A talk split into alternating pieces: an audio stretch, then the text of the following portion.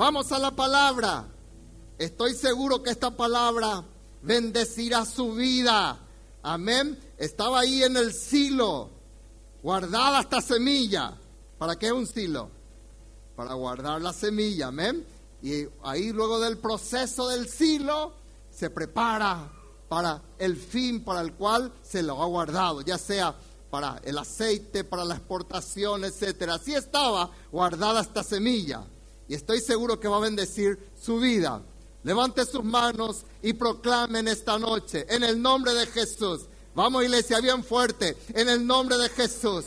Yo no moriré en una cueva. Amén. Dios va a cumplir su propósito en mí. Primera Samuel, hace un tiempo estaba teniendo esta palabra y quiero compartir con ustedes. Primera Samuel, capítulo 22, versículos 1 y 2.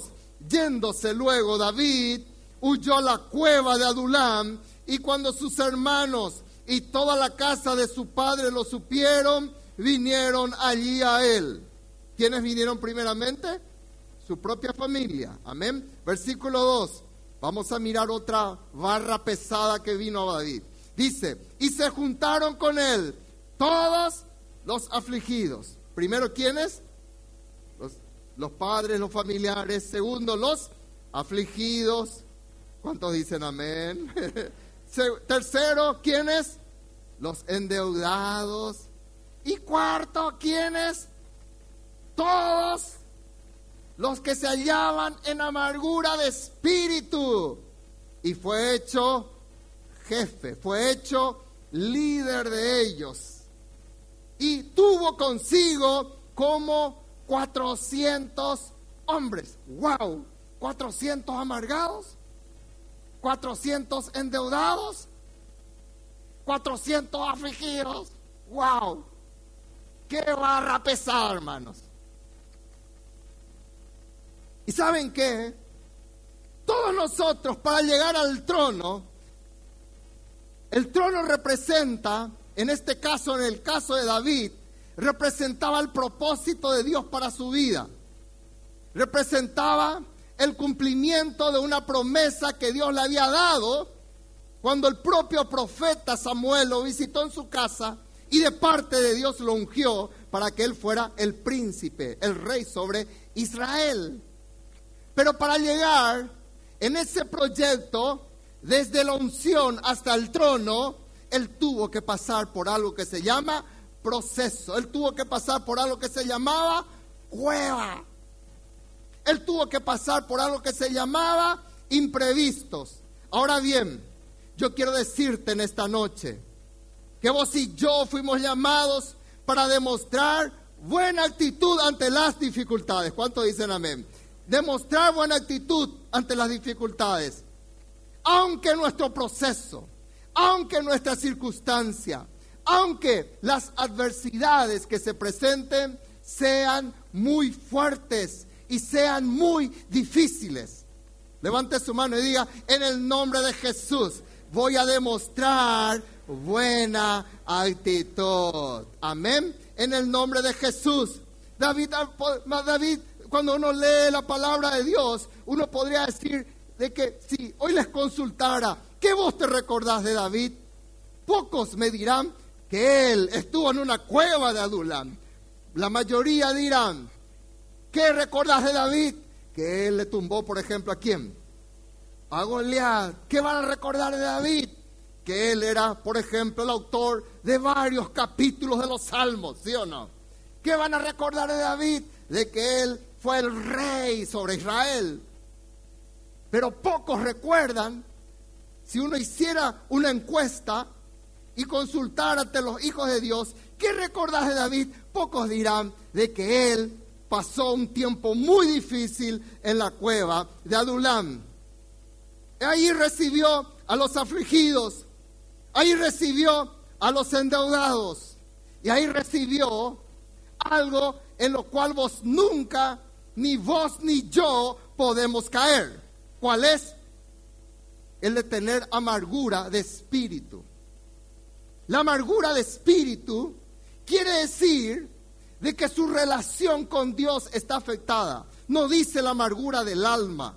Amargura de alma es cuando yo estoy herido con algo, cuando algo me afectó emocionalmente. Pero cuando la Biblia habla de que, estos hombres, soberano arriero cuetuyá, como decía mi abuela, hombres muy grandes, guerreros, estaban con la fuerza caída. ¿Por qué? Porque estaban con amargura de espíritu.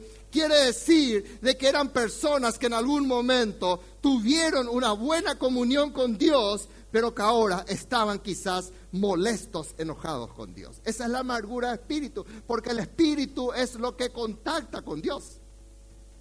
Era una barra tremendamente pesada. ¿Cuántos dicen, yo quiero un liderazgo como el de David? no levante la mano.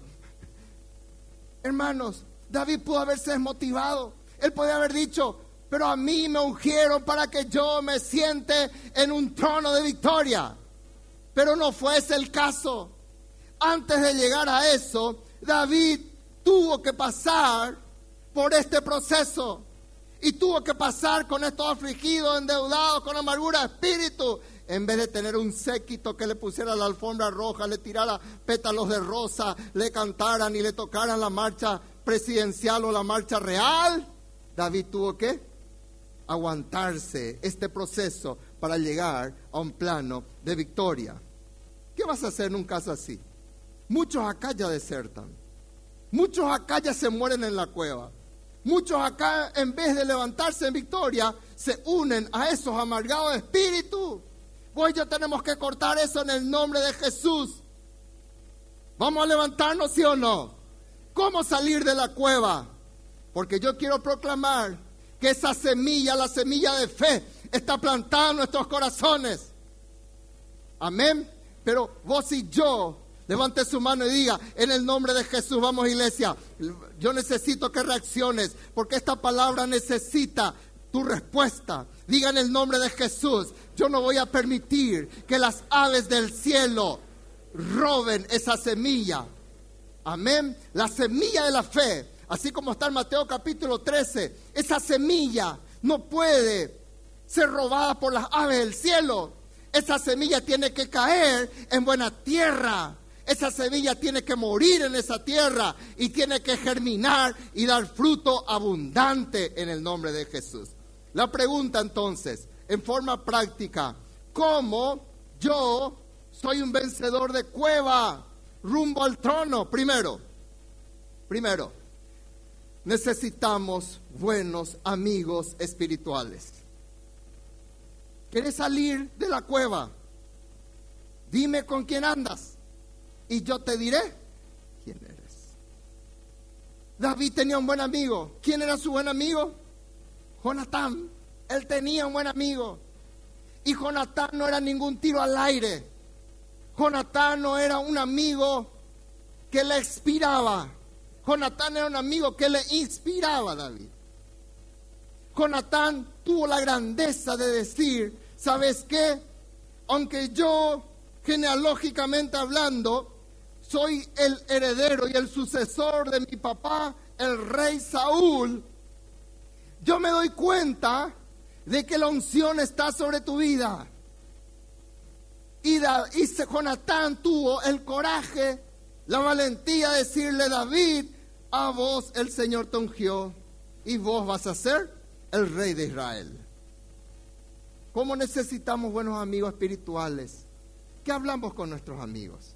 ¿Quiénes son tus amigos? ¿Qué hablas con tu líder? ¿Necesitas un buen líder espiritual? ¿O la iglesia no andes solo? ¿Necesitas un Jonatán? ¿Necesitas una Jonatán?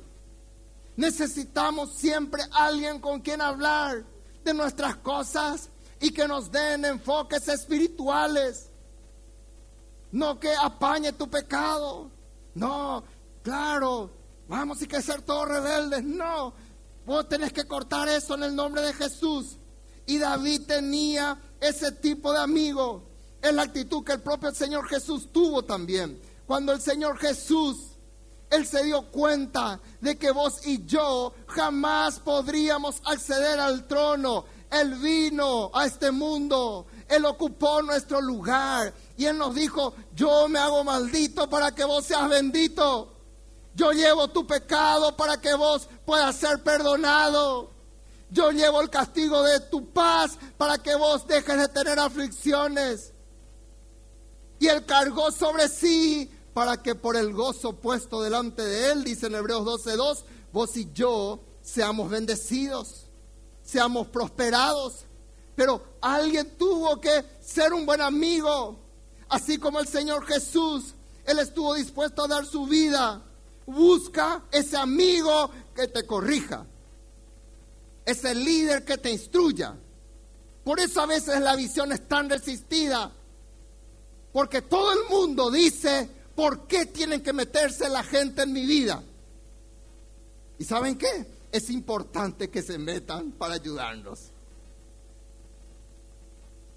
Qué importante. Busca ese líder que te corrija, que te anime, que te exhorte si hace falta, que se alegre con tus victorias, que llore con tu dolor. El vencedor de cuevas siempre es un discípulo con corazón enseñable. Segundo, el que tiene un camino y un destino de victoria, de la cueva al trono, recuerda sus victorias anteriores. Levante su mano y diga en el nombre de Jesús. Vamos iglesia bien fuerte en el nombre de Jesús. Dejaré de recordar mis fracasos, mis tristezas y recordaré las victorias en Cristo Jesús. Quiero darte un principio de la palabra. Todos nosotros pasamos situaciones adversas y el diablo trata que en los momentos que nos encontramos en las cuevas de Adulam, agrandemos el problema. Sí, Dios luego no me ama. Sí, Dios luego no me escucha. Y trata de que cada vez esa cueva sea más malolienta, sea más mugrienta y básicamente nosotros pasemos a acostumbrarnos a esa cueva. Pero el que sabe que la cueva no es su destino eterno, el que sabe que es solo un proceso, que solo, digan conmigo, es solo una estación pasajera, dice en el nombre de Jesús, estando en esta situación difícil, yo voy a recordar qué cosa. Recordar las conquistas, las victorias del pasado que van a alentarme para recordar algo muy importante. Así como cantamos esa canción que dice, el Dios que lo hizo una vez, no lo volverá a hacer otra vez. ¿Cuántos me entienden lo que les digo, hermano? Es bíblico, sí. El mismo David en un momento determinado, él tenía un desafío y el desafío se llamaba Goliat. ¿Qué es lo que David recordó? Él no recordó de que él era despreciado en su familia, su familia no le tenía en cuenta a David, ni siquiera le invitaron para cuando vino el profeta Samuel, se olvidaron de él. Él no recordó eso. Él no recordó. Algunos estudiosos creen que David, la mamá de David, no era la esposa de Isaí. Por eso David no era tenido en cuenta. Y por eso los siete hermanos de David lo, lo rechazaban. ¿Quién no era tan aceptado en su familia? Eso consta en la Biblia. Porque de repente Samuel dice, estos son todos tus hijos. Ah, hay alguien allá en el campo. Cierto, ahí está. ¿Y qué dice Samuel? Mándenle traer. Él no estaba ni previsto de que estuviera en la reunión con el pastor Samuel en aquel momento. David, cuando se presentó ante un desafío llamado Goliat, él no dijo, yo luego soy rechazado, nadie lo me ama. No, David le dijo a Saúl, ¿sabes qué Saúl? Yo me acuerdo, rey, de que yo tuve victorias contundentes yo le maté al oso, yo le maté al león. Y si de repente le querían agarrar a ese mi cordero, a esa ovejita de mi papá, yo me iba, le abría la boca y ahí de la boca le sacaba. Ese Dios que estuvo conmigo va a estar conmigo. ¿Y quién se cree este incircunciso para provocar al pueblo de Israel? Lo que él estaba diciendo, así como Dios me dio victoria Dios me volverá a levantar en victoria y saldré en victoria de esa cueva. ¿Cuántos le aplauden a Dios? Dicen amén. Dios lo volverá a hacer. Hermanos, no es grande, si yo me acuerdo luego. Allá en el año tal, cierto, luego Dios ya no me amaba. No, no hagas eso. Recuerda tus victorias anteriores y proclama en fe, así como Dios me proveyó, así como Dios me sustentó, así como Dios me liberó, así como Dios me sanó, así como Dios hizo esa obra en mi vida aquel año en el encuentro o no sé en dónde, en la célula, en la calle, en la casa de Dios, así Dios lo volverá a hacer. Recuerda eso. Es cuando estás en la cueva. Cuida lo que piensas.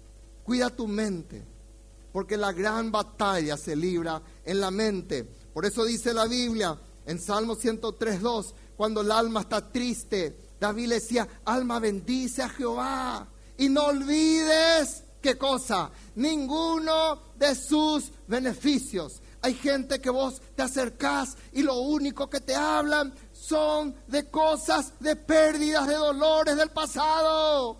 Vos y yo vamos a cortar eso en el nombre de Jesús. Y vamos a decirle, alma, recordate, Dios es el que te rescató del hoyo tu vida. ¿Cuántos dicen amén?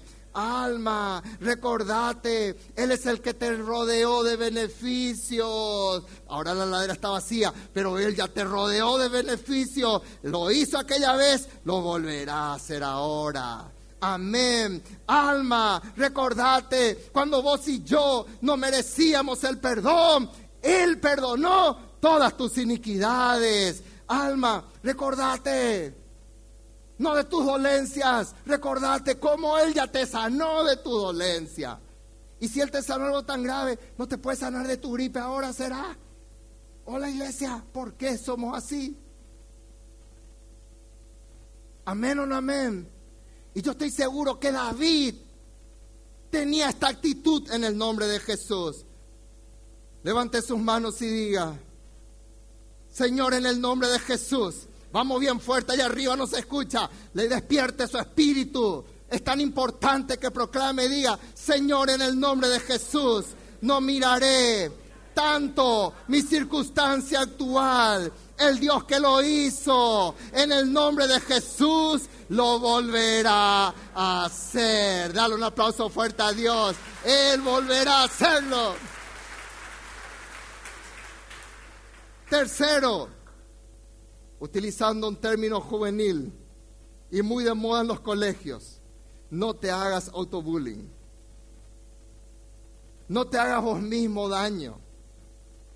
En el nombre de Jesús, David pudo haber pensado, yo creo que Jonatán se equivocó. Él más luego tendría que haber sido el rey de Israel, no yo. Él más luego si yo voy a venir con estos amargados acá a mí en la cueva, ni siquiera yo les llamé. Yo vine a esconderme de Saúl porque estaba huyendo, dice la Biblia. Sin embargo, ellos vinieron a mí. ¿Quién soy yo? ¿Acaso yo me merezco? Estos endeudados no tienen ni para ofrendar. Nadie va a darme siquiera eh, una ofrenda si están endeudados. Y David no pensó así, hermano. ¿Por qué no agarró nomás Jonatán? No. Hay algo muy importante. Cuida tus pensamientos en esos momentos. La batalla más fuerte se libra en nuestra mente. No es en tu bolsillo. No es en tu estómago. No es en tu en ninguna en ningún área de tu vida. La batalla más fuerte se libra en tu mente. Y vos y yo tenemos que ir decirle al Señor Romanos 12.2. Dice, Señor, yo no me voy a conformar a este siglo. ¿Qué es este siglo? Tu circunstancia, tu día a día, tu adversidad. Y yo le digo al Señor, Señor, yo no me voy a conformar, sino que voy a transformar. ¿Cuántos dicen amén? Hay una gran diferencia entre conformar y transformar. Y algunos nunca llegan a la transformación porque hay conformidad. Y algunos se conforman a este siglo. Cierto, yo no sirvo luego, yo no valgo luego, yo no puedo luego. Ahí tiene que ser Jonatán, no yo. David no dijo eso. Cuida tus pensamientos. Si no hay una transformación, si no hay una renovación. ¿Cuántos dicen amén? Quiere decir que todos los días nuestra mente necesita ser renovada. Y es una lucha porque nuestra mente tiene tantas cosas tradicionales, tiene tantas cosas que traemos nuestros padres, tiene tantas cosas que recibimos todos los días de los medios de comunicación. Son cosas de este siglo. Y vos yo decimos, Señor, esto esto no sirve, esto no es bíblico, esto no me conviene, esto me intoxica, esto me está me está matando, pero yo dejo eso y yo le digo al Señor, Señor, hoy domingo, mañana lunes, no voy a proclamar lunero, en el nombre de Jesús, hoy es día de victoria, hoy es día de transformación, hoy es día de bendición, porque solo así, solo así voy a comprobar la buena, agradable y perfecta voluntad de Dios para mi vida, dicen Romanos capítulo 12, versículo 2. Cuarto, levante su mano y diga en el nombre de Jesús, voy a estar preparado para los imprevistos. Pregunto, ¿alguna vez tuviste imprevisto en tu vida? Iglesia, sí, sí o no.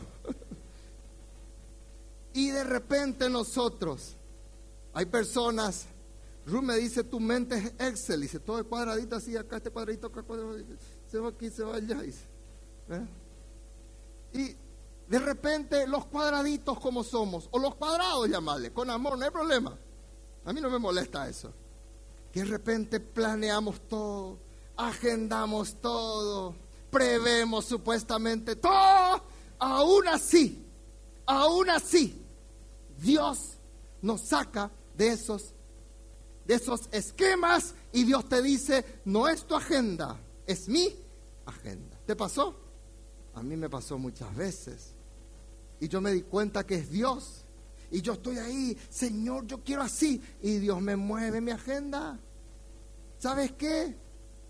La cueva no fue el sueño de David. Él no dijo, cuando yo sea grande, me voy a ir a una cueva. Gracias. Voy a liderar endeudados, aleluya. Mi meta es discípulos amargados, gloria a Dios. No, ¿quién va a decir eso, hermano? ¿Oraste alguna vez así? Yo no. Les confieso, como pastor, nunca oré eso. Gracias por estos afligidos que sigan. No. Pero hay y ocurre. Y Dios lo permite afronta espiritualmente los imprevistos. O la iglesia. Eso no quiere decir que es un salvoconducto para que seas tiro al aire toda tu vida. Ah, un imprevisto. No. Pero cuando vos y yo hacemos nuestros planes, hacemos, y de repente Dios nos saca con imprevistos y nos mete algo que se llama proceso, tenemos que soportarlo en el nombre de Jesús. David en 1 Samuel versículo 18, versículo 7. Era otro su destino. Él era joven, él se consideraba altamente ya, ¿qué cosa? Victorioso. Todas las chicas estaban enamoradas de él.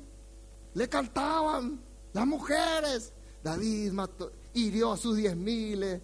Wow. Era, como dirían los brasileros, cara era él.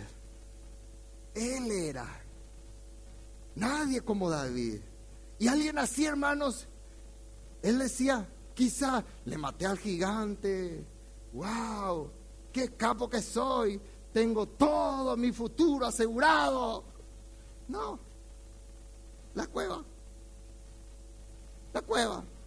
¿Cuántos van a vencer en el nombre de Jesús? El Señor Jesús nació en un establo. Pregunto, ¿eso pasó por qué?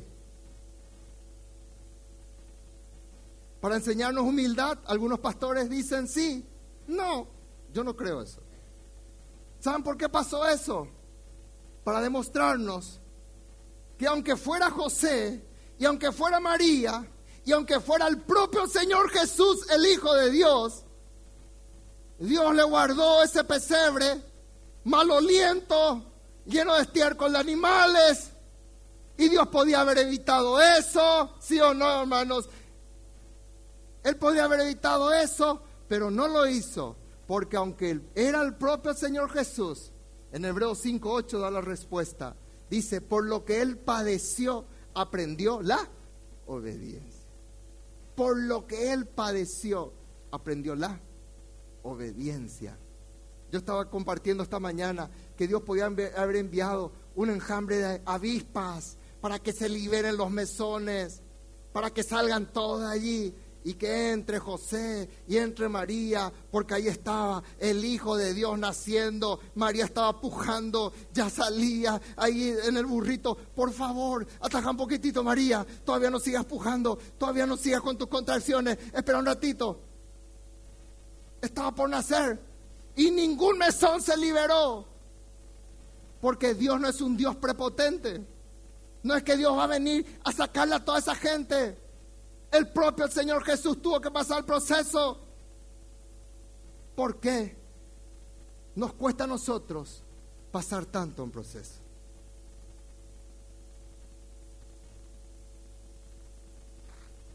Qué importante es la actitud en los procesos, hermanos. Pregunto, en Lucas 2, que es la descripción del nacimiento de Jesús, la descripción de un médico, usted va a encontrar que José se quejó. Pregunto, hola iglesia, ¿me siguen acá? ¿José se quejó? ¿Cómo? ¿Acaso no es tu hijo, Señor? ¿Se quejó? No. Pregunto, ¿María se quejó? Hola iglesia, es importante tu actitud ante los imprevistos.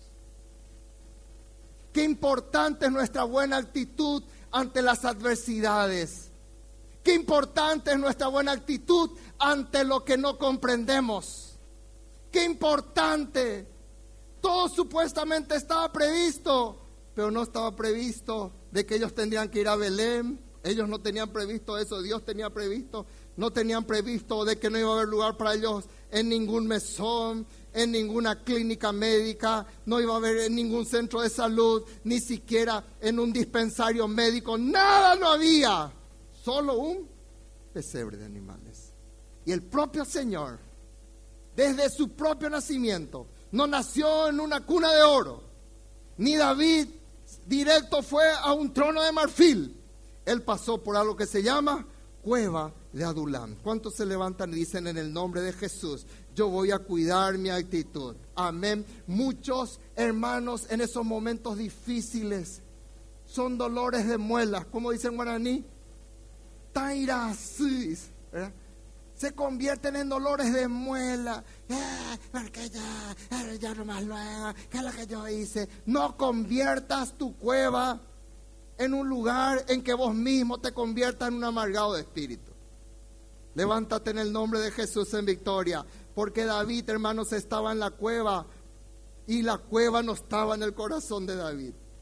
Él estaba siempre como un monarca en ese lugar. Y vamos a ver aquí, por último, cuál es el camino. Y hay mucho para hablar, pero terminamos aquí en el nombre de Jesús. El quinto, levante su mano y diga, siempre, vamos iglesia, siempre voy a servirle a Dios. ¿Querés salir en victoria de tu cueva?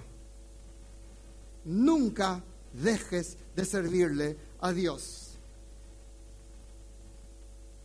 La mayoría de las personas dicen, pastor, ahora estoy en una cueva, entendeme,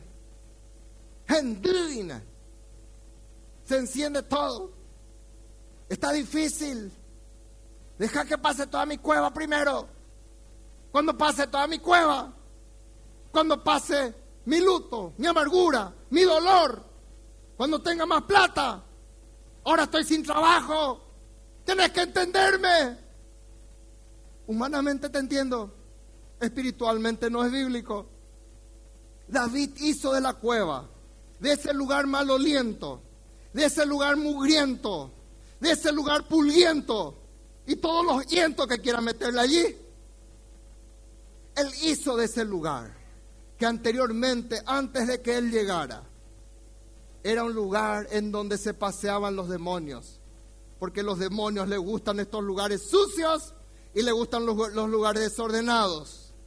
Pero David hizo de su cueva el lugar de entrenamiento.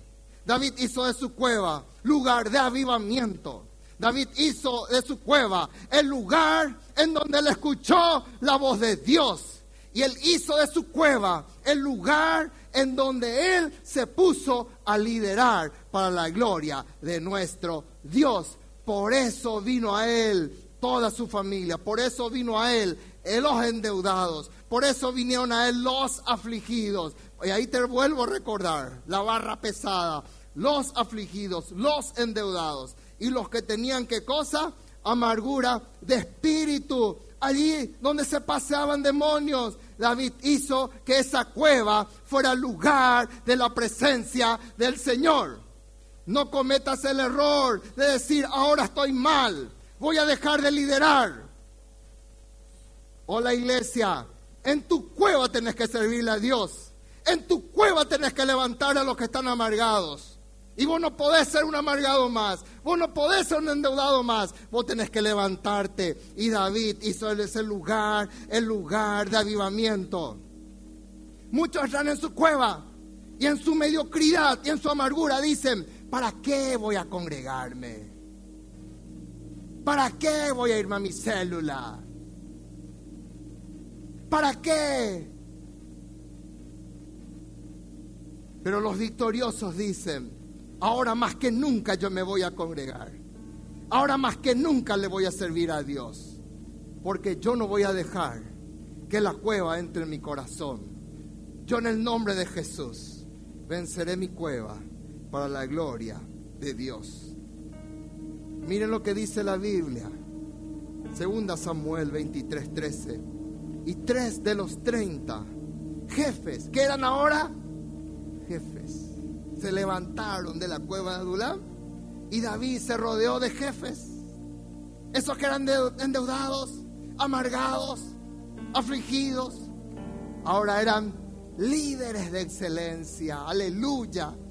Porque David les pastoreó, les lideró en su cueva. Y a lo mejor tu cueva, el lugar difícil hasta puede ser tu célula. Pero ahí vos te levantás y decía en el nombre de Jesús yo voy a ver la victoria para la gloria del Padre. Descendieron y vinieron al tiempo de la ciega David, en la cueva de Adulán, donde ellos fueron entrenados. Aleluya. Y el campamento de los filisteos estaba en el valle de Refán. Y David dijo, estaban ahí los que eran amargados, endeudados y afligidos. Y él dijo, ¿cómo quiero tomar agua de Belén? Y estos valientes que eran amargados dijeron, vamos entre tres valientes que eran de los que vinieron hacia David, casi se murieron hermanos. La Biblia dice que sangraron, quiere decir que quizás le golpearon con lanzas, con espadas, pero de ahí se fueron y trajeron un balde de agua para cumplir el anhelo de su líder. Y David lo consagró a Dios y sabemos la historia porque alguien les lideró en su cueva. ¿Cuántos dicen amén? Ageo 1, 7 al 10 y con eso terminamos. Y perdón que pasamos hoy un poquitito el tiempo. Así ha dicho Jehová. Meditad sobre vuestros caminos. ¿Qué dice después? Subid al monte, traed madera, reedificad la casa. ¿Qué casa está hablando? La casa de Dios. Y ellos estaban volviendo en su cautiverio, de más de 500 años de cautiverio. Es como que vayamos al bañado sur en Asunción y les digamos, ustedes están volviendo ahora de haber abandonado sus casas y ahora que el río bajó un poquitito, ustedes vuelven a sus casas. ¿Qué es lo primero que traen en mente esa gente que vuelve a sus casas? ¿Qué está volviendo? ¿Con una mentalidad de qué? Está diciendo, voy a reedificar mi casa. Si hace falta pintar, voy a volver a pintar. Eso es lo lógico, ¿sí o no, iglesia? ¿Me sigue o no me sigue? ¿Me sigue acá o no? Bueno, y Dios les dice, no, ustedes no van a hacer eso primero. Ustedes van a ocuparse primero en mi casa. Van a ir al monte, van a traer madera, no para la casa de ustedes, para mi casa. Digan conmigo, primero, vamos iglesia, primero, siempre Dios.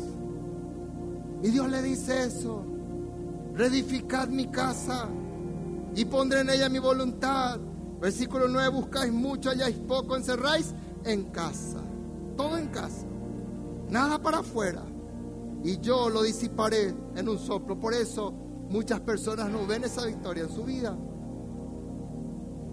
Por cuanto mi casa está desierta y cada uno de vosotros corre a su propia casa. Por eso se detuvo de los cielos sobre vosotros la lluvia y la tierra detuvo sus frutos. Levanten su mano y digan el nombre de Jesús. No voy a darle el gusto al diablo. Voy a secar rápidamente mis lágrimas. Voy a en el nombre de Jesús proclamar sanidad para mi corazón y me voy a levantar para servirle al Señor con todo y en todo. ¿Cuántos dicen amén? Digan conmigo almas, bien fuerte, nos escucha con ganas, almas, células, familias, bien fuerte, almas, células, familias, otra vez, almas, células, familias, póngase de pie en el nombre de Jesús, sírvale al Señor en su cueva y Dios te va a llevar a ese trono. Vas a ver la victoria, porque si sos capaz de servir y de levantar valientes en tu cueva, ¿qué Dios no hará contigo? ¿Cuántos renuncian en esta noche y le dicen al Señor, Señor, yo renuncio en esta noche a seguir afligido? Vamos iglesia, ¿cuántos o cuántos quieren seguir afligido entonces calladito ahí? Pero dígale al Señor, Señor, en el nombre de Jesús, yo renuncio a seguir afligido. Diga en el nombre de Jesús, yo renuncio a que mi vida siga siendo una vida de endeudado. Y en el nombre de Jesús, yo renuncio en esta noche a toda amargura de espíritu. Gracias, Señor, en el nombre de Jesús. Cantamos esta canción y ya nos vamos a nuestras casas. Dice así. Pensé que caería. Dios lo hará otra vez.